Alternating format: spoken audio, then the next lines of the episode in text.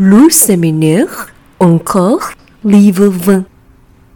漫谈拉冈第二十研讨班，关于爱、欲望、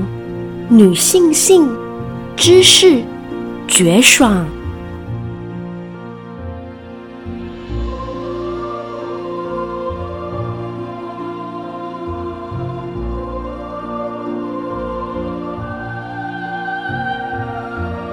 好，那大家晚安，我是于祥元于医师，好，那是台湾拉冈实践与推广协会的理事长。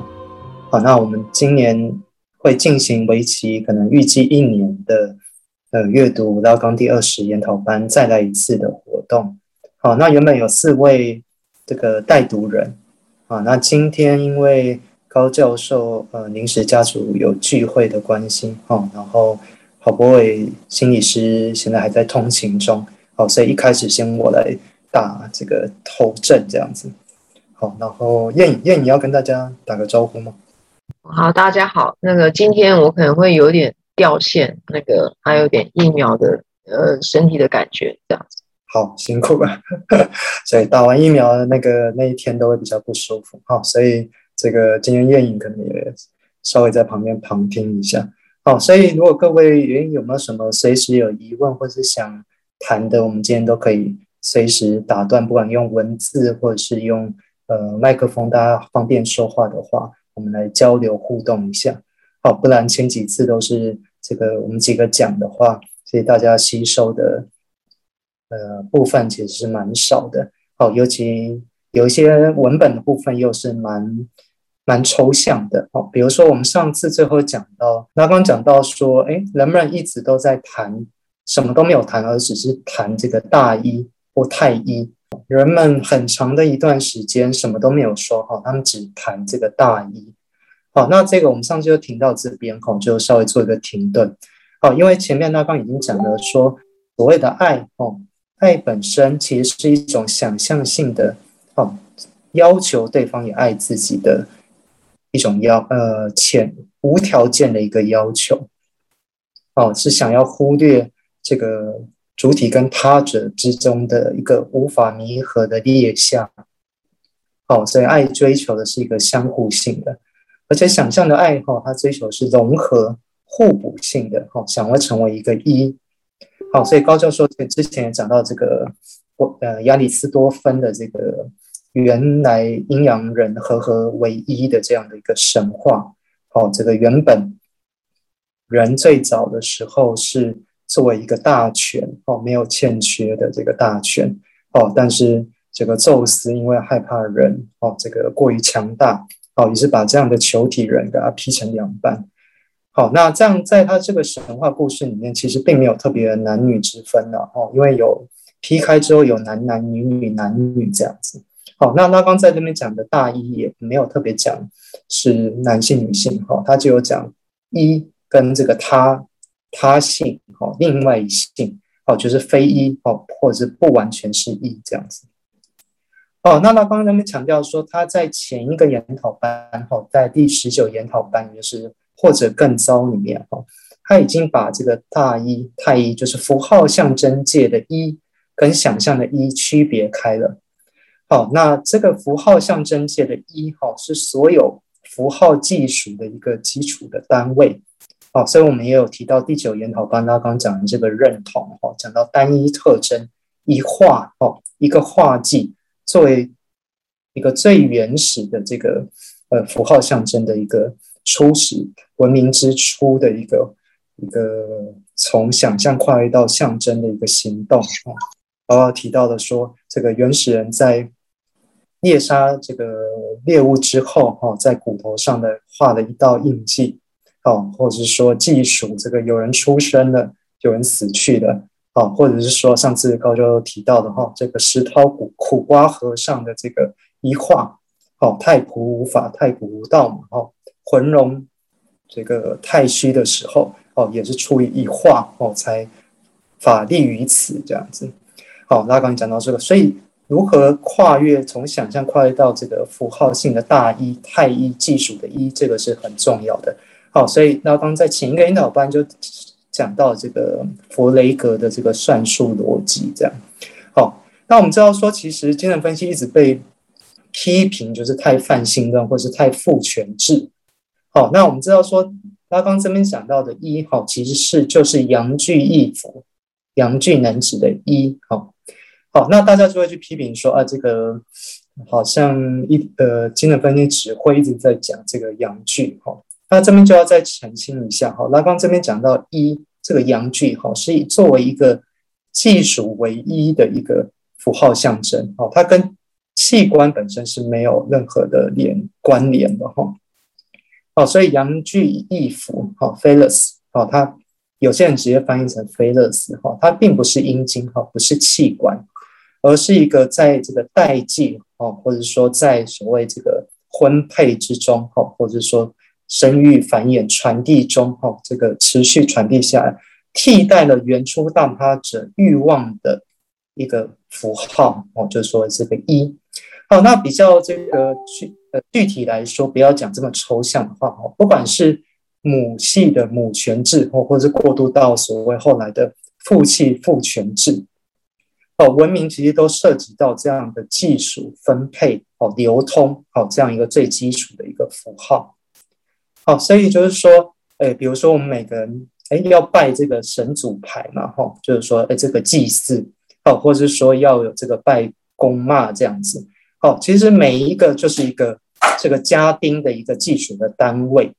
好，所以我们每个人的名字，哦，都这样子作为一个意符链上的一个一个的这个义符单位，这样传递下去。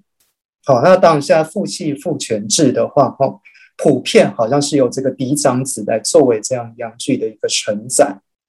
好，那我们就再再说一下哈，这个一的一个技术。好，那刚刚说，哎，这作为一个所有符号的起始，那我们就来看看哈，因为这个是很特别的哈，就是阳具义符是唯一一个还带有想象性色彩的义符。哦，它是一个特殊的符号。哦，就是。因为在这样的一个，我之前也有跟几个人在讨论哦，至少在目前的非克隆复制技术的这个繁衍里面，哦，阳具哦，或者说阴茎是不可或缺，或者是上次提到的种植哦是不可或缺的，哦，因为其实这样的阳具易腐，那刚刚说本身就是一个阉割哦，或者说乱伦禁忌的一个标志，一个徽饰，好，就是说它其实本身是一个。这个律法象征的一个代际过度亲近的一个划界，哦，它本身就是一个匮乏，哦，就是说指示了说，不管是谁，哈，都不能占据这个位置，哦，他每个人都被这个乱伦，哦，或者说文明一定程度的这个律法象征律法所，呃，这个限制，哦，会呃区隔，哦，没有办法跟原初的这个。最原原始的融合，或者是母体这个合一这样子，好，那就是说，诶，那乱伦哈，最深层乱伦，并不是所谓的呃最原始的乱伦，其实并不是这个，比如说父女啊，或是母子的乱伦哈。这个李维史陀的这个接班人哈，叫艾希提耶哦，他就在说到哈，其实呃最深层的乱伦哈，就是所谓的自体繁殖的这个。的的一种生殖形式哦，所谓这个孤雌生殖哦，或者是说这个什么的出芽生殖的这种哦，大家如果去看一下现在这个法国小说，有个小说家叫韦勒贝克哈，写过一本书就叫《无爱繁殖》哈。哦，那我们当我们现在哈一直渴求，就是说，诶，可以跨越跨越这种所谓撇除掉有一个。这个父性哦，或是说另外一个他性的存在，哦，就可以独自的这个繁殖繁衍的话，哦，那确实也许这个阳具衣服就不会作为一个关键性的衣服，哦，好，只要是说，哎，我们的这个出生，哦，我们还是要揣想着，无意识里面还是去设想有一个原初的场景，哦，有可能有一个双亲，哦，那当然有一个是作为呃孕育他的这个第一个大他者。好，但是如果我们设想有一个第二个大他者，哦，那这个第二个大他者，哦，他一定这个揣怀或是拥有着一些第一个大他者所欲求的这个事物，哦，那个是我或这个主体所没有办法回答的，好，那对于神经症主体这个谜题就是阳具异符。哈，好，但是这个阳具异服本身哈，其实是一种对于缺失的一个遮幕哈，一个面纱哦，或者是一种乔装。好，它只是在文明里面被充当在充当这样一个魔术性的一个角色。所以，我们之后下一页就会来谈一下那个毕毕卡索讲的这个乔装假扮。哈，为什么呢？鹦鹉会爱着毕卡索的衣服，而不是爱着他本人。哈。我们在爱好，那就是说，这个似乎哈，这个我们每个人就把这个会把这个阴想象的阴茎哈，就是跟这个符号象征的这个阳具异符哈，某种程度等同起来。好，所以对不同的性化的态度，就会执着于，比如说男性就会执着着有这个阳具。好，那女性当然是说，哎，在似乎到在现在的这个父系父权，它没有。哦，但是他没有这个阳具衣服的时候，他跟阳具衣服的关系又是很独特的哈。哦，他其实是看穿了这个没有是一种有哈，而且他也可以是哈。哦，他并非没有哦，而且也可以是。所以后面这个拉冈就会去讲说，为什么女性的这个假面舞会，这个假面性更接近于这个玩耍这个阳具异服的一个存在。好，但我们这边还是先来讲一下这个弗雷格，然后，好，那就是说拉冈会之前之所以在前一个研讨班讲到弗雷格的一个原因，就是说，好，因为拉冈认为，哈，我们现在在传授精神分析的时候，还是太会让大家形象化的去联想到所谓家族里面的父亲啊，好，或者是说之前弗洛伊德诉诸的这个伊底帕斯的神话等等。好，这些其实大家就去反驳，然后为什么是这个父亲这个介入这个母亲跟孩子之间这些？哈，好，那拉康想要去除掉这些所有，甚至弗洛伊德在后来《图腾与禁忌》提到这个原始父亲这样的一个伪人类学的一个神话性建构，哦，所以他想要重新建基在一个没有任何这些色彩的纯粹形式逻辑上面。好，所以那我这边就稍微讲一下这个。弗雷格的这个理论，我刚刚有发给大家。好，但就是说说哈，这个我们之后要再讲哈，就是说其实欠缺匮乏哈是欲望的来源哈，但可怕的是缺失的缺失哈，就是这个匮乏的也缺失的时候会接近于存在吞没性的虚无哈。好，这个我们之后也许就离着这个对原初之物过于接近的这种可怕。好，那我们先来讲一下弗雷格哈。大家有没有想过说，诶，为什么会有数字这个数哈？就是说，诶，为什么可以去计数一二三这样子？好，似乎这个大家都很自然去使用这个数字，一加一等于二，哈，二加二等于四这样子。好，但这个其实在十九世纪末二十世纪初的时候，好，其实在弗洛伊德差不多跟弗洛伊德同期的这个弗雷格哈，就开始思索这个数的问题。哦，他那时候流行的这个数的概念有有几几个派别哈，一种就是很经验主义式的哈，比如说，呃，我知道有两个嗯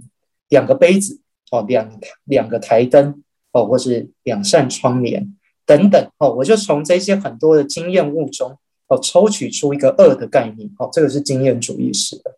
哦，那当然也有柏拉图式的嘛哈，就是有一个超越的观念论的理型这样子。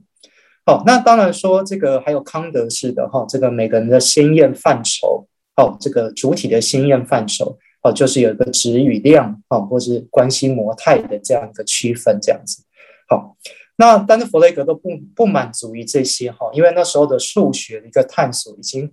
不太能用这些哲学的理论去去去衔接。哦，于是那时候欧洲的哲学有两个分支哈，一个就是现象学哈，所谓的胡塞尔哈。大家如果念现象学就知道，胡塞尔最早的算术基础也是从数字开始研究起。哦，但是胡塞尔走到了现象学，哦，这种这个本质还原的那条路去。哦，那弗雷格完全不一样，他走到形式逻辑那一块。哈，所以现在呃，如果各位应该就比较不会念弗雷格，哈，因为这个都比较是英美分析派会去念的。哦，但拉冈为什么特别要去提？哈，我这边用五分钟就讲完，非常简单。哈。好，弗雷格把每一个句子哦看成是一个函数，一个表达式。好，比如说我说 X 是一位精神科医师。好，这时候 X 是一位精神科医师，这个就是一个不饱和的表达式，哦，不不饱和的一个函数，哦，那这时候 x 哈，如果带入一个饱和项，哈，比如说带入我哈，带入余祥元是一个精神科医师，哦，那这样一个句子，这个函数就是一个真值，哦，就是真假值的这个真值，这个命题就是为真这样子，哦，于是他就这样去去区分一个句子的命题的逻辑，哈，比如说，哎，一个句子有没有意义，哈，就是说这个饱和项这个。专名哈，或者说这个名词对象词哈，带入这个句子的时候，哦，它能不能获得一个真假值这样子？好，但是有蛮特别的哈，就是数字哈，数字在一个句子里面哈，它既可以作为对象词，也可以是个概念词。比如说，x x 是三匹马，好的，好，那这时候三匹马哈，s 是白马哦，三匹白马，好的，好，那我们去看 s 是马。哦，S 是白色，或 S 是三，好的，好，这时候弗雷格就会发现说，哈，当我们提到说 S 是白色的，哈，S 是马，这都是可以理解，哈，因为这时候这个马或是这个那个白色，哈，我们可以看成是一个属性或者存在，哦，但是只有数，哈，S 是三，哈，这个就不合理了，好，所以他就说这个数字本身是一个很独特的，哈，他认为是一个二阶的概念词。哦，所以他就开始用这个比较严格形式的去定义这个算术。哦，我这边马上快讲完了，哈，这个大家忍耐一下。哦，所以最基础就是从零开始。哦，零的定义是什么？哈，零弗雷格就定义说，零跟自身没有差异。哦，但是零不等同于自身。哦，不不不等价于自身这样子。好，这个是他最原初的一个定义。但是一是什么？哈，一就是作为一个空集合的这个集合。哦，它的集合里面有一个空集，哦，有一个零，哦，所以这就是一。好，那由此这样眼睛可以推出所有的自然数。好，二是什么？二等同于一，哦，就是一跟零，哦，这个两个子集这样子。好，那经过这样的密集的公理，它就可以被演算出所有的自然数。哦，那拉冈讲这个干嘛？哦，就是说零这个位置很特殊，哈，这个从无极到空极的过程，哈，这个零。对于拉冈来说，就是一个例外的位置哈。作为一个符号象征，每一个可计数的一一一的这个可数无限哈，它是作为一个从想象跨越到象征的一个一个特殊性的这个例外之处，好，普遍性的例外奠基之处。哦，那当然我们知道说，这就是所有男人的幻想哈，至少有一个人哈不服从阉割法则，哦，就是这样的一个例外之处。哦，那他刚刚说后续会去讲这个，就是弗洛伊德讲的这个原始父亲哈。我们都想象说，哦，可能在符号象征法则介入之前，哦，可能有一个人可以不符合所谓现在所谓文明的这个乱伦禁忌，哦，或者说弑父或者同类相残的这一些律令，哦，他可以拥有一切这样子，哦，这个在想象的无意识幻想中存在，哦，作为这样的一个破坏性的想象性的父亲，哦，总是会在。各种症状中，吼，作为这个背后的梦魇而存在，这样，然后各种各样，不管是贪淫的，吼，屈辱的，吼，卑微的，吼，或者说剥削性的各种父亲，哦，想象的角色，跟所谓死去的这个符号性父亲是不同的，这样，好，那所以零就作为这个例外的一个位置，哦，那接下来所有的计数，哦，从一到无限，哦，拉冈后后来就会讲，哦，每个男人，哦，是一个亿符。哦，就是一个一哦，就是一个可计数的阳具亿符这样子哦。但是女性不同哦，这让我们注意到哈，这个所有的一哈都根据根基于这个亿符的一个本质哦。那这个本质哈又遇到了一个跟一个这个永远的裂下一个缝隙这样子哦。这个是他去年在这个弗雷格的这个探索中讲到的哈。但是女性的话哈，那个拉冈在后续就开始去推演，为什么要特别谈哈？所谓这个文明哈，比如说以阳具来限定我们自身哦，这个传宗接代的哦，要飞黄腾达的、光宗耀祖的哦，或是作为这个男子气概的哈，或者说女性特质的哦，这样的阳具易服哦，这个规限的这样的这个数算集合内，好，除了这样的可数无穷之外哈，这个拉刚提到说，哎，有一种是不可数的实数的无边的无限哦，好，这个就是不同于前面讲的这种。这个所谓自然数的无限，哦，所以后面就推导出所谓女性哦，女性并不存在哦，因为女性的一哈并不全然是这个由这个一可数的哦，哦，它可以被数哦，但它不能被数尽这样子。好，那上次有提到这个跟这个呃有学员提到这个阿兰巴迪欧哈，我们就顺便来聊一聊哈，因为有人是社会运动的哈，这个聊这个大家就觉得很无聊哈，都跟精神分析有关，但是跟这个社会运动没什么关系。好，所以这个拉康试图要去澄清，就是展现，就是说在过这个义符哈，阳具义符既属为一好的这个根。以及跟一个所谓关联于存在，或是在存在之后绝爽的一个永远无法弥合的一个断裂。好，所以我们上次提到哈，拉刚讲到说哈，所谓所谓不管是男性男男女女，或是男女哈，或是跨性等等任何的性关系哈，不存在性完美性关系的这个关系哈，其实只是都是一个对于非性的一个存在之绝爽的一个。遮掩哦，或是一个弥补。哦，上次有提到哈，这个不死的这个绝爽的苦痛，哦，跟这个有性的哈会带来死的这个种子之间的一个差异。哦，语言是作为一个带来会死的哦，会止息力量的一个呃一个这个介入这样子。好，那画的巴迪欧哈，所以因此哦，这个拉冈的观点后来就会跟很多很多的这个，包括现在的社会运动，或是很多的呃后现代的思潮哈，都会有关联。为什么哈？好，比如说斯大沃的季节课哈，就特别去探讨女性的并非全部的这个逻辑哈，他就提到了这个安安蒂冈尼哈，或者是说他对于这个文明的这个，比如说国王哈，这个克瑞翁的布哈。是基于这样的一个并非全部的这样说不的哈，好，这是一个激进伦理的立场哈。哎，大家知道这个安蒂冈尼的故事吗？巴朱迪斯巴特勒写的那本哈，把安蒂冈尼看成是一个酷儿，然后，然后我们没关系，我们不说哈。哦，因为也许这就与对于这个克瑞翁来说哈，对于这个城邦的这个律法的一个守护者来说哈，这个安蒂冈尼的行为哈，其实跟恐怖分子没有什么两样。哦，因为他破坏了这个国家的安定与和谐。哦，因为他他是呃，这个说他立法说哈，任何人都不可以去埋葬一个叛国贼。哦，因为这个叛国叛国贼哈，导致了这个整个城邦内部哈，这个经过战火战火之后哈，整个城邦死伤惨重这样。哦，所以他要惩罚这个所谓这个叛国贼，他是他的尸体要被曝尸荒野这样子。哦，那安蒂冈妮哈就坚持违反了这个国王的律法哈，要去埋葬他的哥哥。哦，因为他声称说哈，因为神的律法哦，那时候希腊的这个宙斯神的律法是说哈，任何人都不可以曝尸荒曝尸荒野哈，一定人就是要经过埋葬这样子。哦，所以上次提的也有提到义符哈，第一个义符就是一个作为这个坟穴的哈坟俑的这个一个一个义符这样。对于死者的一个尊敬，哈，死者是死是最后的大他者，这样子，哦，但是安蒂冈尼就是，他就坚持说，啊，不管怎么样，哈，我一定要埋葬我的哥哥，哈，波吕尼克斯，这样，哦，因此导致了这样的悲剧，哈，因为最后安蒂冈尼就呃被下令就是被活埋这样子，活埋致死，啊哈，那当然最后这个克瑞翁赦免了他，哈，因为震慑于他的这个。这个伦理的光辉哈，但是悲剧已经发生了哈，因为克瑞翁的儿子哈，就是安蒂冈尼的未婚夫哈，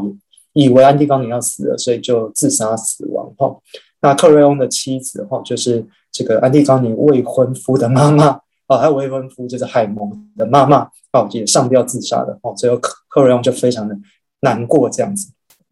哦，那当然巴特勒是朱迪斯巴特勒是强调这个安蒂冈尼哈，他。看似哈，因为就黑格尔来说哈，他是用血缘哈来对抗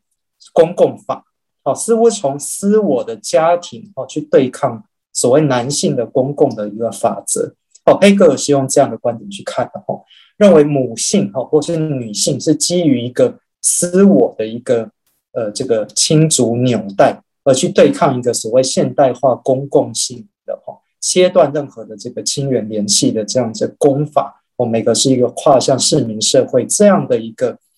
呃，一个牢牢牢扎系的根，哦，对抗这个漂浮，哦，现在这样的一个现代化主体转换的一个过程，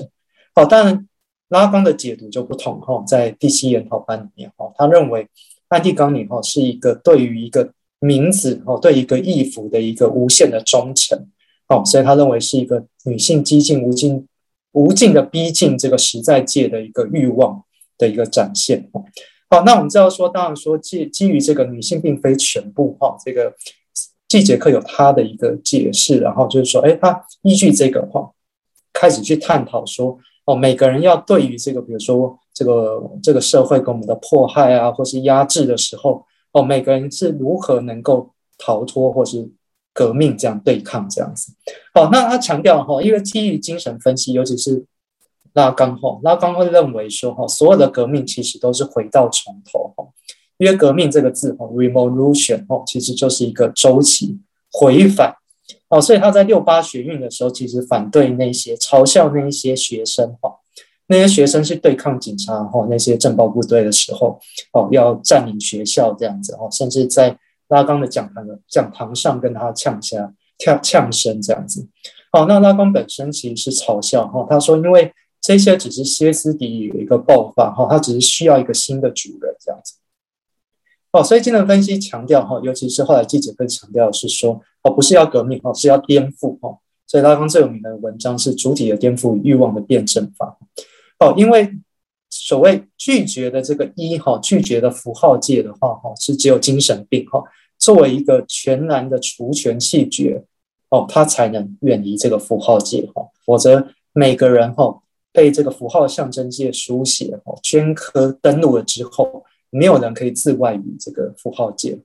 哦，或或者是只有在想象中作为这个例外的一个存在哦。因为后来季节课也去批评哈，这个大家都过度的歌颂安安迪冈尼哈，其实是把它推向一个例外的位置哦。因为这样一个在法则外例外的一个女性哈，其实正是男性的幻想啊。大家有没有想过哈？哦，男性总是会设想一些这个好像不被这个伦理、呃这个道德束缚的这样的哦，置所有的这个呃尝试考量为于不顾的这样一个一个疯狂的女子哈，是很多这个男性的幻想哈，尤其对蛇蝎美女啊哈，或者说一些呃这个神话里面各种妖精等等这样子。哦，所以季杰克后来强调哈，就是说我们。这个例外的位置哈，跟所谓并非全部的位置是不同的哈。例外的位置哈，也会像安蒂冈妮哈，它是终究是基于一个哦所谓亲族哈，他用亲情或神的律法来对抗公共的律法。哦，所以这终究还是一种这个所谓例外跟例外的一个对抗，或者是说是一个这个只想想要把这个用一个特殊性来对抗所谓的普遍性这样子。好，那当然说最最根本的的这个颠覆是什么？哈，是说，呃，我们看到所谓普遍性本身，哈，就是例外，哦，就是说没有例外，哈，所以我们后续会读这个女性的并非全部，哈的另外一个女性的的公式是什么？哈，是说没有一个女女性，哈，没有一个人，哈，不是不受阉割法则的影响，哈，或不受制于阉割法则。哦，所以没有一个是超乎严格法则哦，但也并非全部是受符号象征严格法则的的束缚哦，所以这个逻辑跟例外的不一样哦，是没有例外哦，因为所有的普遍性都是例外这样子。好，那当然说巴迪欧的说法就不太一样哈，巴迪欧根据所谓同样是集合论哈，很接近刚刚的这个弗雷格哈，提出了他自己的一个数学本体论哈。大家如果去看这个存在与事件哈，就去。就可以去去看，我不知道台湾有人在讲巴迪欧吗？学校有人在研究巴迪欧，因为数学太难，大家就不不读了哈。我这样看好像有几个清大教授在研究，但其实其实都没有真的很认真的去读这个巴迪欧的这个学说了哈。那我也用三分钟很简单讲完哈。其实跟拉冈的这个。尤其拉冈后期，这时候会谈这个弗雷格，其实也是受他的女婿贾克·阿兰·米勒的影响哈。哦，因为米勒在那个时期，同样是六八年那时候哈，提出在分析手册里面哈，我们看到的哈，我等下会来讲一下。哦，分析手册里面写过一篇文章，叫做缝合点哈。啊，缝合点的简单的说，就是说哈，一个体系里面哈，一定会出现这个欠缺的部分。哦，那这个欠缺，这个会导致这个系统本身要去扩张，哦，扩张，哦，那新的扩张就会形成新的缝合点，这样，哦，所以这个系统哦会是开放性的哦，无边，但一直要去扩张。好，那这样说，这跟精神分析中蛮重要哈？为什么？因为前期的时候拉康是讲只有一个独特的的这个意符，就是所谓父之名哦，作为第一个意符，以及父之名作为母亲的幻想的替代，就是阳具意符。哦，所以这个是一个相对哈。我们会说有一点的霸权性的一个意符，好，那当然说在其实，在症状中哈，这个阳具意符是空的意符，所以有各种各样的变貌这样子，好，当然说拉冈后期不太讲这个阳具意符或父之名哈，他只讲这个所谓主意符哈，主人意符 S 一跟 S 二，好，所以这时候他就不太去讲所谓这个所谓阳具的部分哈，就是只有提到缝合点哈，用用所谓这个米勒呃米勒这个缝合点的概念。好，那这个巴迪欧哈也是用这个概念去想哈，他就去看这个所谓策梅洛法兰法兰克的这个集合论哈，我去有发给大家哈一个公理论。好，那这个公理论一个特色是什么哈？我刚刚已经讲了哈，就是说所谓第一个哈，所有的我们要计数的基础是什么哈？是空集。好，所以所有的集合里面的子子集都包括的空集。啊，除了就是所有非空集合的子集都包括了空集。哦，再讲一次。哦，这就是所谓第一个定理，叫做空集公理。哦，好，那当然说这个巴迪欧就依据这个哈，作为说呃所有的情境之下哈，都一定会有一个事件的虚无的涌出点。哦，就是这个空集点这样。哦，那当然我们在说可能在分析中，就是每个人的症状口误哦，或者说在这个措施行动哈，这一些所谓这个呃。所谓实在图貌之处，这样子空空集。哦，那另外一个公理就是所谓这个叫什么公理？看一下正则公理或者电机公理。哈，就是说，哎，至少比如说 X 集合里面哈，至少会有一个 Y 哈，它跟这个 X 集合是元素哈，这个 Y 元素跟这个 X 集合它们之间哈的这个交集是一个空集。哦，所以我们会说这个 Y 哈，就是说这个集合里面最靠近那个事件点的第一个元素。哦，所以我们无迹可寻、可可寻觅的第一个元素，我们可以说是 S 一哈，最靠近那个原发的这个事件点的第一个元素。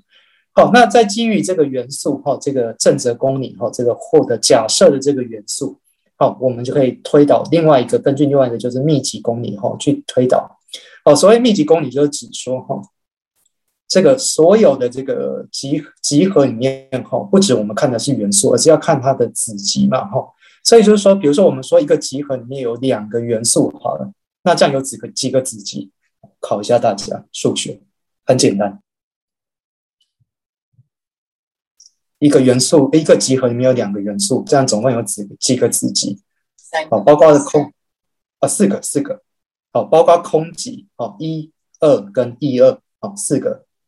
好，那三个三个元素的这个集合就包括了八个哈，所以就是一样哈，空集哈，一二三，一二二三，一三一二三等等，好，所以就是二的 n 次方哈，好，所以这个在弗洛伊德的技术里面就会发现哈，所谓比如说一到 n 好，一到无限，好，它命名为这个所谓自然数的可数无穷，是一个阿列夫数，哈，零这样子，阿列夫零。好，就是无这个希伯来文的这个无限的意思这样子。好，但是就是啊，这个我们可以看到所有的子集的数哈，加起来就根据密集公理就等于二分之 n 嘛。哦，好，比如说里面有三个元素就是二的三次方的子集。好，那里面有四个元素就二的四次方。好，所以就是说，诶，那所有自然数有，比如说有无限 n 个，哈，好，它的二的 n 次方，哈。就是第一个阿列夫数，然后就是我们去猜想所谓实数的可不可数无穷这样子。好，那总之就是说哈，这个阿兰巴迪用根据这个来说哈，就是说所有的元素哈，就像是这个情境哈，它叫做 situation 情境。好，但是基于这个情境的技术哈，它称为这个情境状态 situation states 哦，就是所谓情境状态。那我们知道它玩一个一个数，就 states 是什么？也是国家的意思哈，所以他认为说一个结构本身一定会有一个技术的次结构哈，或是后设原结构哦，这就是情境状态哈，所以就像是报呃报名哈、游民、移工哦这样的元素里面哈，一定会有一个比如说无法计数哈，我们知道说那个空集点啊，或者是最靠近那个空集事件发生点的那个刚刚讲正则定理，哦，或是根据这个密集的技术哈，去，哎，它一定会有一个这个二的 n 次方以上的这样的一个计数的结构哈，那这样是是一个无穷，好，当然就是说，哎，这样的事件哈，事件发生了后，这样的无穷是没有办法用这样的所谓的情境状态哈，这样的国家的层面去计数。哦，所以他说，哎，这样子会从内部哈去颠覆这个所谓的情境状态。哦，所以我们做这个，他提到的这个颠覆哈，就是每个都要作为那个不可被计数的那个元素哈，多出来那个元素加一的那个元素。哦，不管是说哦没办法被命名的这个，呃，比如说以前的女性哈，哦，现在的外籍移工然后现在或者说精神病患哦等等。好，那这样的话，就是说基于前面讲的哈，这个不管是空集、密集，哈，密集的计数，哈，它它永远是这个会有这个加一，哈，这个不可计数的这样。好，那当然，阿兰班迪欧最后还讲到一个选择公理，哈，选择公理是指说，哈，没有一个公理可以，没有一个定理可以去判别说这个是不是事件点，哦，只有加入这个事件的事件的主体本身才知道，才能辨别这个是不是事件。好，所以比如说，基于一个暴动来说，哈，一个共产主义革命来说，哈，只有加入这个共产主义革命的这个主体本身忠诚于这个事件的时候，他才知道这个是不是一个真的事件。对于外人来说，哈，他无法分辨真伪，这样。哦，为什么？哦，因为选择公理是说，哈，比如说我们假设一个无穷的集合里面有无穷的子集，好了。哦，那我们可以设想说，有一个宇宙无极大、无限大的一个抽屉，哈，里面有很多很多的无限的小抽屉。好，那抽屉里面又放了很多很多鞋子，这样子。哦，那我们去设想说，我们取出每个子集里面，无限子集里面每个一个左边的鞋子，好，那我们就可以获得我们要的东西，这样。好，当然选择公理是说，哈，当我们这个无限的子集合，哈，里面的子集也是无限，哈，也有是无限的元素的时候。其实没有一个定理可以去让我们去做一个区别哦，所以我们面对里面不是一个左右的鞋子，而是一个我们根本不可变的哦无限的元素。好，所以如果我们要去做一个选择的话，我们要挑出里面的这个不可数的元素的时候，一定要会重新发明一个新的主体哈。所以这个呃巴迪欧就就根据这个所谓力破法哈，科恩的力破法，就是说一定会有一个新的主体诞生去命名这样。好，那简单来说，回到弗洛伊德哈，之前那个我们女性性的课来讲，那个这个蔡善妮有讲到哈，所谓这个他我存在之处哈，所在之处哈，自我哈，我必往复之了哈，所以这个不可数的哈，或是症状、语物、凑之行动，或是移情哦，这样难堪的、丢脸的哈，这样的实在图貌之处哈，哦，必然有一个新的这个主体哈，命名性的一个事件哦，去干预这样子。好，所以巴迪欧是根据这个集合论哈，去这个其实某种程度也是依循了这个拉冈的这个数学本体论去讲这样。哦，只是他跟这个刚刚我讲的这个呃齐泽克哈，他是还是根据所谓女性并非全部这样的观点去讲不一样哈。因为这个齐泽克会有点去批评巴迪欧这种观点哈，其实有点神秘主义哈，就是说因为只有在这个事件里面的哈，才能辨别这个是不是一个真的事件。哦，就外人来说就看不出来这样。哦，所以阿兰巴迪欧就说哈，这个事件本身只有四个哦，四个场域会真的有事件，什么四哪四个场域哦？就是爱哦，跟科学、政治跟这个艺术啊，这四个哦，所以他认为只有这四个才会有真正的真理发生。哦，不管是比如说拉刚讲的这个呃，这个比如说弗雷格的这个技术的这个数学逻辑哈，这就是科学的真理哈。好，比如说这个共产主义，或者说这个某一个伟大的事件爆发的时候，好，所有人集结起来后，改造新的社会，哦，这就是政治的这个事件，这样。好，那当然，今天分析讲的比较多是爱的事件嘛，哈，就是说，哎，终究，哦，爱虽然说是前面讲的这个拉冈讲的这个好像都是坏话这样子，哦，这拉冈在后续有一些讲，哈，哦，这个爱就是对于这个所谓不可计数这个命名的一个忠诚这样子。好，所以它终究不是对一个这个阳具大一的一个忠诚这样子。好，我们之后会再讲。好，那它当然说还有一个是艺术了。哦，比如说这个巴迪欧就把马拉马拉美的这个呃的诗歌，哈，跟这位康托的数学扯在一起，然后这个果然一定的神人，哈，就可以可以看得这么深刻这样子。哦，这个马拉美这个骰子一直哦取消不掉偶然哦这一首诗，他就认为跟康托的这个刚刚讲的这个所谓的阿列夫数哦这个连接在一起这样子。我们下礼拜课会稍微提到一下这个部分这样子。好，那我们继续再稍微谈一下，大家前面跟得上吗？我们应该再讲一个概念，今天就可以稍微进入讨论了这样子。好，前面这个大一哈，就是其实拉刚子要提出所谓在分析中哈，所以不能被所谓这个阳具技术哦，阳具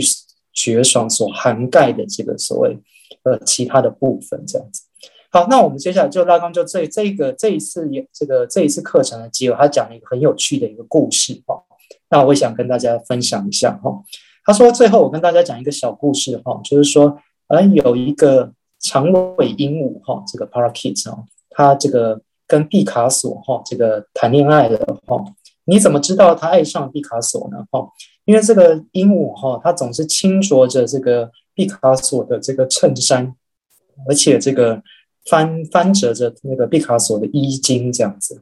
好，那我们可以看出说，哎，这个长尾的鹦鹉哈，真的爱上了这个人哈，这个男人，这个毕卡索这个男人。哦，但他刚讲了一下，他爱上的是什么哈？这个男人的本质哦，就是爱上他的衣装哦，他的衣服，他的鲜明哦，他的外表这样子哦，所以这边拉冈就取笑哈，这个鹦鹉哈，就像笛卡尔一样哈，他认为哈，这个一个人哈，一个主体，一个人哈，仅仅是他的衣服哦，仅仅仅是他的这个惯习哈，因为这个衣服本身 habits 哈，本身也有习惯哦，或是这个衣服的哈，或是。习性的意思哈，啊，后面又讲一句，大家会觉得很像谜语的这个什么 walking about 哦，这个什么哦，这个我跟大家讲一下为什么哈，我不知道大家有没有看出来拉冈这边讲的笑话是什么？哦，笛卡尔在《沉思录》里面哈就讲到哈，他认为说所有的科学基础哈，这个我思的一个起点哈，他在开始这个我思这个怀疑之前，他给自己定下了一个规律，哦，他要做一个疯狂的。这个跳跃之前，哈，他要开始挑战世界所有一切都可能不存在。哦，我的手可能是一个魔鬼给我的一个一个祭奠。哦，我的身体其实不是血肉之躯，哦，而是玻璃做的。哦，我现在旁边的这个火，这个焚燃的这个火柴，哦，这个新柴，哈，其实是这个一个幻术，这样子。哈，他的怀疑论，哦，他的开始一切。科学我司的科学基础之前，哦，他说避免他走得太远哈，他给自己设下一个一个一个规条哦，大家知道是什么规条吗？有看过《沉思录》，或是说这个这个方法录？应该说方法录，《沉思录》是巴巴斯卡。哦，这个方这个规条，第一个就是说，我们要遵守当地的风土民情，我们要遵守当地的这个习惯。好，比如说他说哈，虽然他看到哈，根据理性哈，看到说每一个民族哈，并不比另外一个民族来的优越。哦，比如说我们认为别的民族很奇怪的事情哈，其实诶，就他们的民另外的民族来看呢，哦，其实也是一个呃异想天开的各种行为这样哈，可笑之举。好，但他就说哈，他认为哈，每个哲学家哈，在心里哈，在思维里面哈，可以反叛。哦，可以异想天开，哦，可以过做各种空想实验，哦，但是避免自己这个走得太远的一个方式，哦，就是我们先无条件的遵守当地的这个规范，哦，穿进当地当地人穿的衣服里面这样子，好，那要向当地人说话吃饭这样子，哦，他给自己的第一个规条，哈，另外一个就是什么，哈，当我们在 森林里面迷路的时候，走不出去的时候怎么办？大家在森林迷路了怎么办？哦，笛卡尔就讲到说，我们就如果选定了一个方向，就要一直走下去。哦，你就算是走错了也没关系，反正你选定一个方向，你就照这个方向一直走。哦，所以拉冈这边讲的哈，这个语言游戏本身，当然说也有跟这个有关系的哈。哦，就是有一点点，就是跟这个笛卡尔这样的这个说法联联系在一起这样子。好，所以拉冈这边讲说哈，这个一个人的本质哈，其实就是他的表面。哦，他的衣服哦，他的惯习哦，那这个跟这个拉冈前期的观点很不同哦。我们再看下一句哦，拉冈说，因为衣服哈盛装本身哦，就承诺的这个所谓这一个人这个脱掉时候所带的这个放荡哦，以及沉湎，以及这个放荡形骸这样子哦，好像我们有一个文明的装束之后脱掉了之后，我们就能够能够纵欲，或者说能够导错哦。其实这个我们知道说拉冈是有一点讽刺这样子哦，但是这边拉冈讲的这个所谓本质哈，所以这个拉冈的这实在界哈，并不是指说是一个。底层的哈，不可发现的，好像像物质身一样哈。我们可以说拉冈所谓的这个实在界哈，是一个视差性的哈，是一个表象的表象，啊，是一个这个作为本质性的一个表象哈。所以他刚才说有表象可能是比这个本质更深的哈。这个跟德勒兹本身并没有这个太大的冲突。这样，好，那我们就来谈谈这个为什么讲一下这个 habits 哈。这个 habits 这个拉冈后期哦，就讲到，其实他很强调这个 semblance 这个概念哦，我有打在这个这个对话框里面哦，semblance 哦，semblance 是在拉冈第十八个研讨班之后常开始提到一个概念哈，这个原本中文翻译有些人翻译成这个乔装、假扮哦，或者是假象、拟像这些意思哈。好，那当然我是不倾向翻译成拟像，然后我比较还是倾向翻译成假扮，或者是假面，或者是假象等等。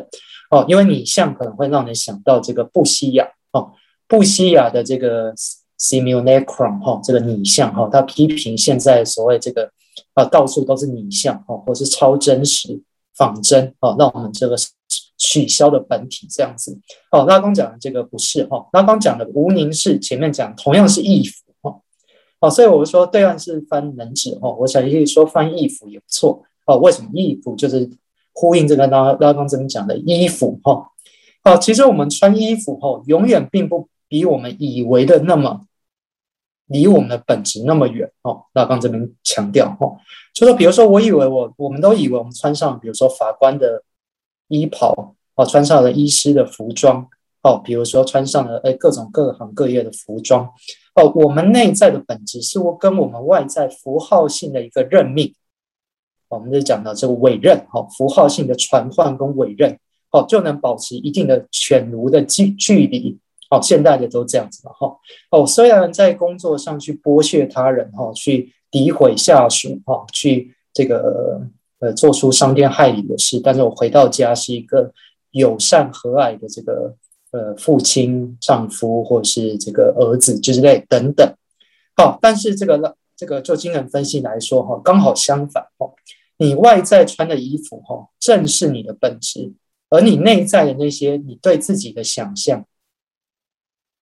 好，比如说你想象你是一个好的父亲，你想象是哦，你跟外面的剥削他人、欺负下属，哦，或者是说这个对这个商呃这个商家，哈，因为你做一个。这个恐龙的客人哈，你可以叫他们下跪等等，哦，那些都不是真的你哈。这个内在你认为这个和蔼的哈，或者说这个爱邻人的你才是真的你哈。那刚刚好讲相反哈，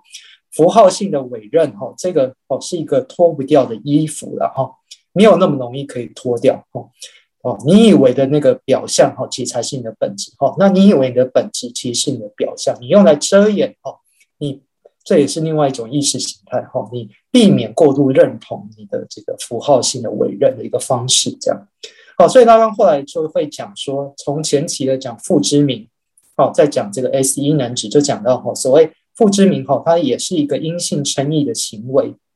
我们假装相信哦这样的父之名哦，或是说作为一个担保的共同体存共存的这样的符号才有意义。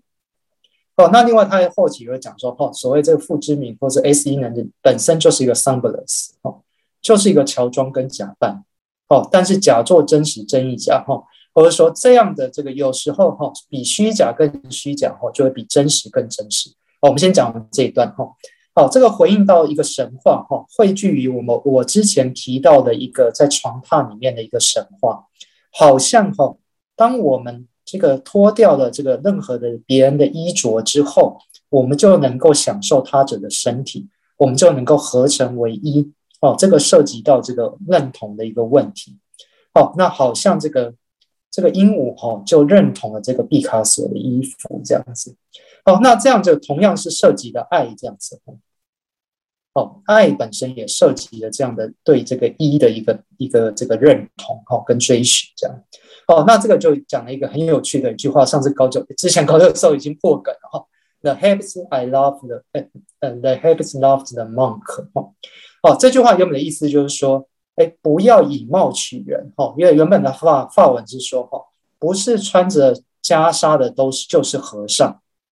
哦，不是穿着这个僧袍的就是教士。哦，不是穿着衣食袍的，就是医师；哦，不是穿着法戴着法官的那个卷卷头发，就是法官。哦，所以原意是说不要以貌取人。哦，但是他刚这边讲一个笑话哈，但是衣服爱着和尚啊。哦，你说叫我们不要看到书的封面就以为书的内容是什么？哦，但是问题是这个封这个书的封皮爱着这个这个书的内容啊。哦，所以他也是颠倒了这句话。哦，哦，所以拉刚继续讲哈，说。我们以为哈，在这个 habit 哈，在这个惯习哦，在这个衣服哈，在我们的这个习性底下，好像我们可以接触到所谓的身体，他者的身体，但其实或许这只是一个剩余。Remainder 哈，我称为对象 A 哦，或是客体 A 哦，这个拉冈最有名的概念哦，所谓客体 A 哦，只是跟他者哈欲望动因的一个。失落的一个交集哦，或是一个微末的一个漏穴。哦，我们可以想说，那我们简单这边形象化来说哈，我以为脱掉了衣物之后，我永远可以捕捉到他者。哦，但其实我捕捉到的这个 object A 哦，这个对象 A 是什么哈？永远只是对方哦闪烁不定的这个目光。哦，只是这个所谓这个沉默有时哈，或是说阴哑有时哦，或是有时不定时。这个发出这个暧昧难明声音的这个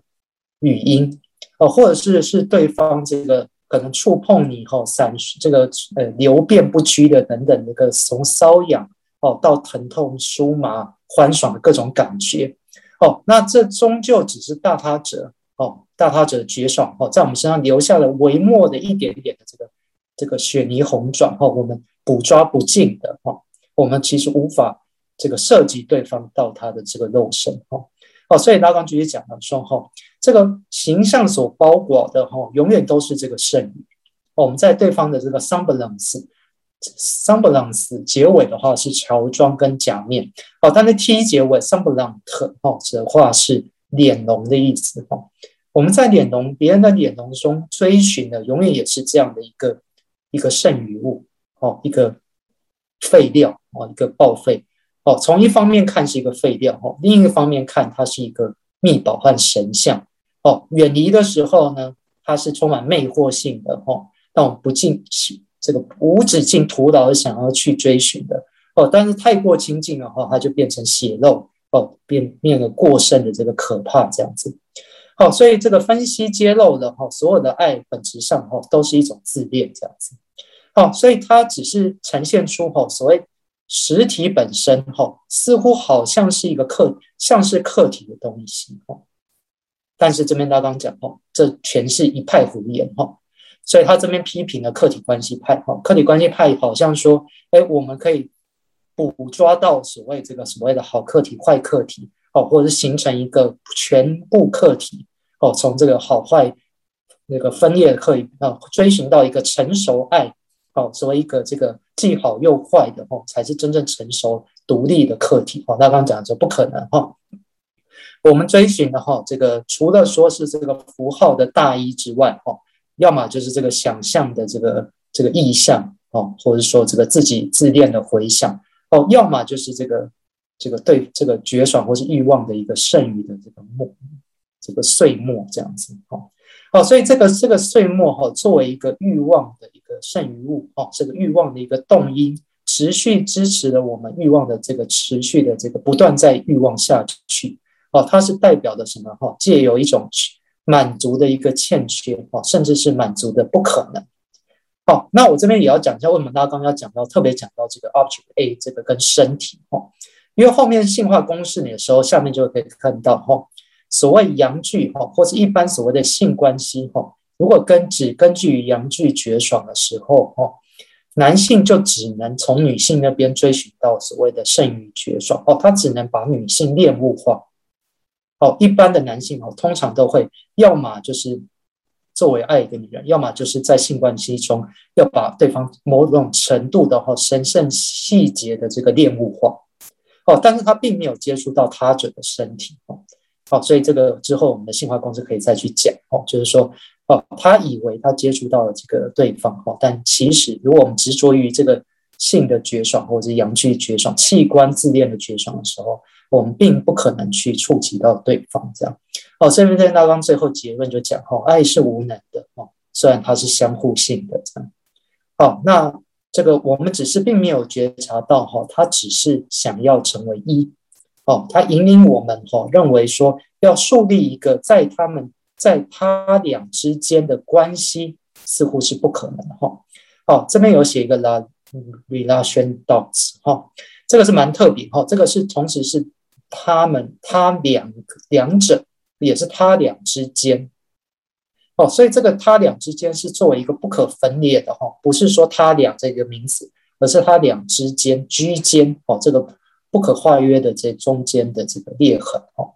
好，那拉刚最后讲说这个关系关于这个他俩是什么哈，就是两性哦，但这边的性不是说所谓的男性女性，而是说一性哦，被这个阳具衣服标定的这个一性哦，跟这个他性哦，这个 altered sex 哈是另一个性哦，所以所有的性化都是创伤性的哦，这边在讲都是实在性的哦，不管你是这个跨性还是变性还是顺性还是逆性哦，就是性跟另外一性的关系，这边都讲哦，就是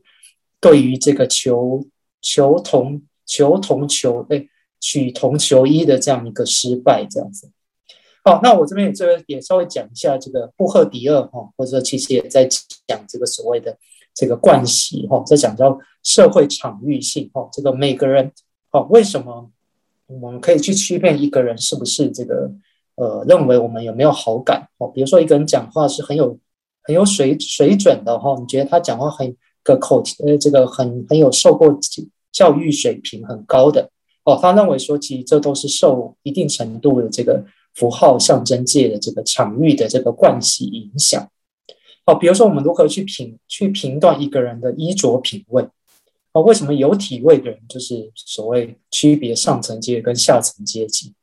哦，为什么这个一个讲话有带脏字的人，哦，跟我这边讲的文绉绉的，哎，就是不一样的人？好，那这个其实波尔迪厄也是在讲这个 habitus 哈，这个 habits 哦，跟这个拉康讲 semblance 的问题哈，这个 semblance 永远都不是只是一个 semblance 哈，表象永远不是只是一个表象。好，大家要不要聊一聊？我们聊一个五分钟到十分钟聊一聊。我我觉得很有趣，我可以先说吗？对啊，对啊，你说，你。好，因因为你刚才讲到布迪厄啊。其实你我我也是第一次好像听到说，就是用用精神分析，比如说你说的符号象征界来谈惯习，我觉得非常有趣。因为布迪厄，我我看他的理论基本上是我记得是用梅洛庞蒂的一个球场理论，然后我在台文系啦，成大台文系这边会教说，他就像一个球诶、球场球场理论，然后里面有不同的球员，然后再讲那个关系的那种。对你讲这个，我觉得蛮有趣的，就是。从精神分析来符号象征界来谈这个关系，这样，嗯，好，那个亚乔，我其实这个这一点帮我开启很好的一个话题哈，就是说，其实布赫迪厄哈，他很讨厌哲学家哈，我们知道说他是高高等师范学院出身的哈，但他后来走到社会学，他就是反哲学哦，因为他要涤净自己身上所谓精英分子哦，这个学校学院本身在他留下的这些这些塑造的痕迹。啊，但他认为哲学家里面，他唯一少数赞许的就是所谓巴斯卡哦，就是跟笛卡尔相对那个巴斯卡哦，就是我们知道说那个写《沉思录》那个巴斯卡哦，巴斯卡三角形那个巴斯卡，或者是说哦，上帝的赌注的那个巴斯卡哦，要不要信上帝啊？哦，那巴斯卡一个很有名的就是说自动机理论哦，这个作为现在所有的这个模控自动控制论的一个始祖哦，从最早是从巴斯卡哦，接下来就是所谓的这个。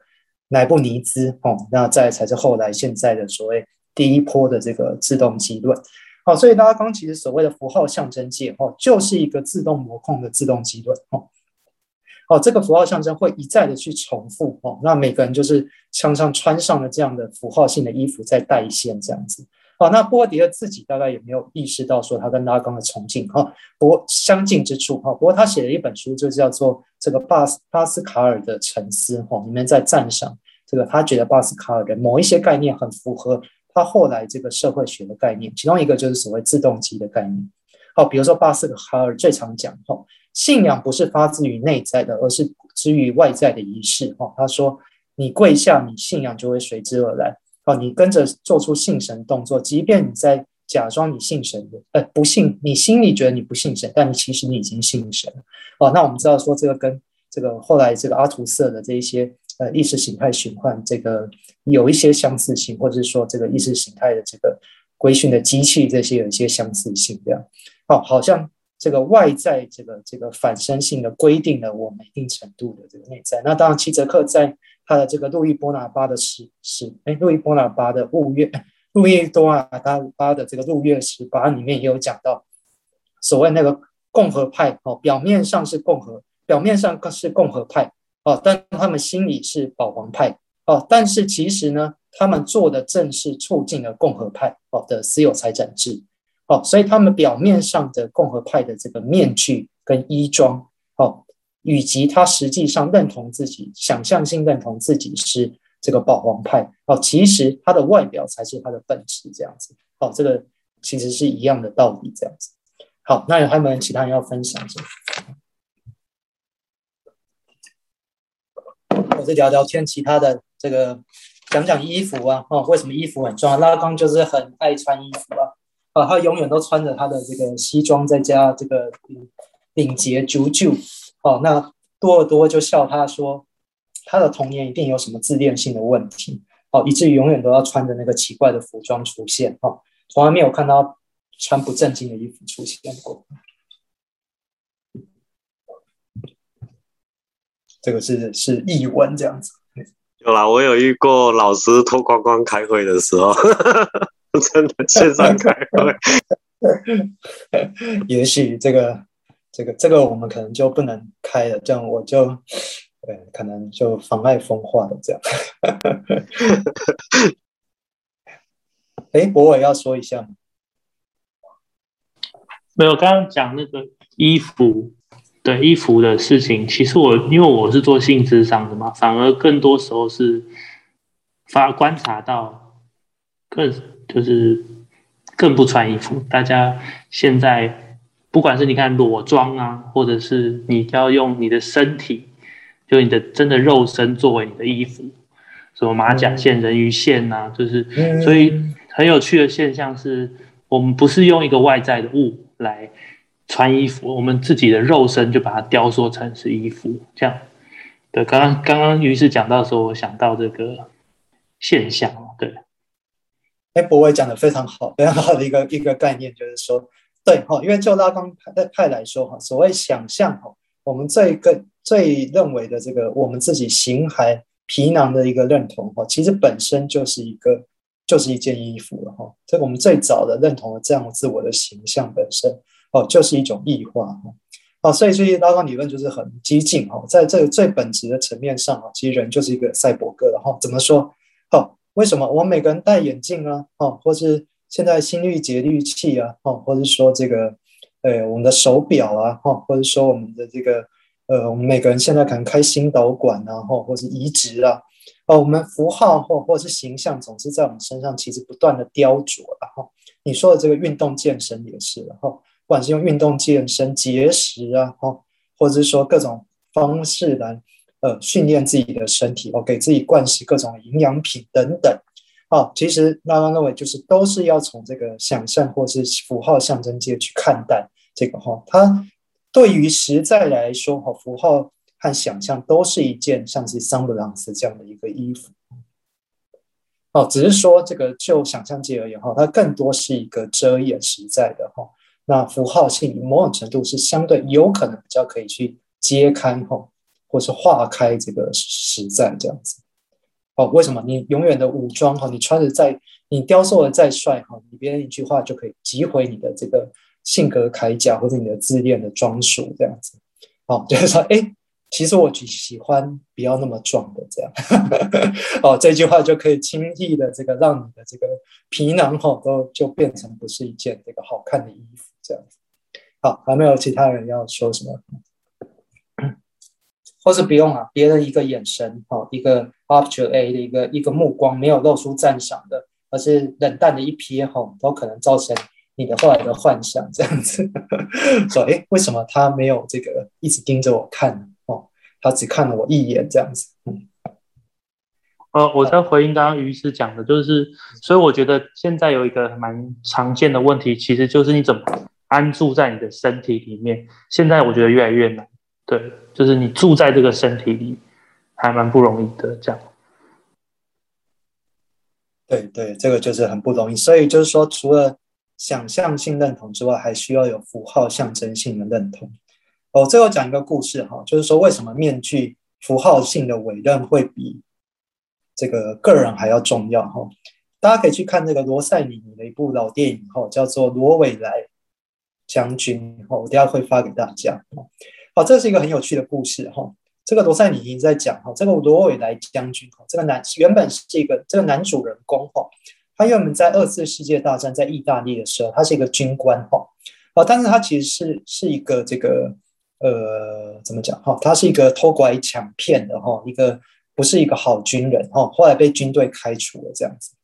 哦，那他还是在外面哈，跟德国的这个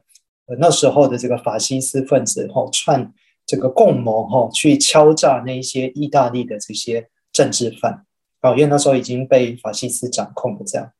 好，那这个男主人公哈，有一次就是被这个失手被抓的时候，被德国的盖世太保要挟，就说。你要来扮这个罗伟莱将军哈，因为这个罗伟莱将军是一个当地反抗运动的一个英雄人物，哦，你假扮他哈，因为他其实已经被德国人杀死了，哦，你假扮他哈，潜入军中哈，窃取情报，哦，跟那些抵抗运动的分子哈，那些隐这些在私下还在秘密活动的分子，取得这个名单给我们这样子。好，那这个故事非常典型的符合拉冈讲的哈。拉冈说哈，有时候你要颠覆这个符号界，我刚刚讲的话，并不是是要除权弃绝或是退出这个符号界，而是说过度的认同这个符号哈。因为这个男主角哈，过后来就过度认同这个罗伟莱将军这个这个这个虚名哈，或者是空名哦，他被这个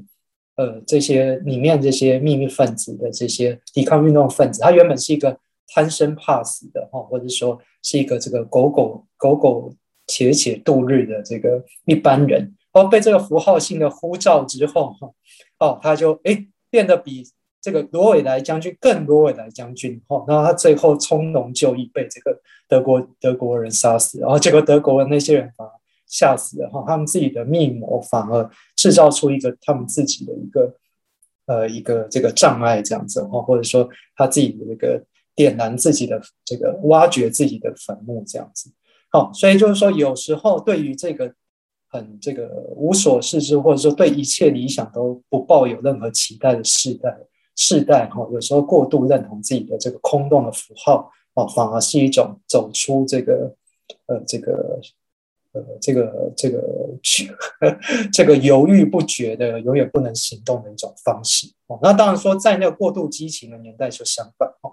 哦，比如说在你身在纳粹时代的时候，哦，你不能就你的过度认同的时候，只哦就会是一种这个我刚刚讲哈，有可能你只是以自己的内在的想象性认同来来抵消你对于符号象征认同认同的一个罪恶感。啊，比如说我虽然迫害犹太分子，但是我是一个呃良善的父亲，我爱自己的家人这样子。哦，这时候你的想象性的这个幻想，哦，只是你自己符号性认同的一个。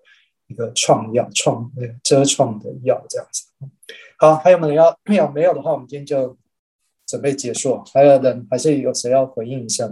好，那谢谢大家，好，拜拜拜拜，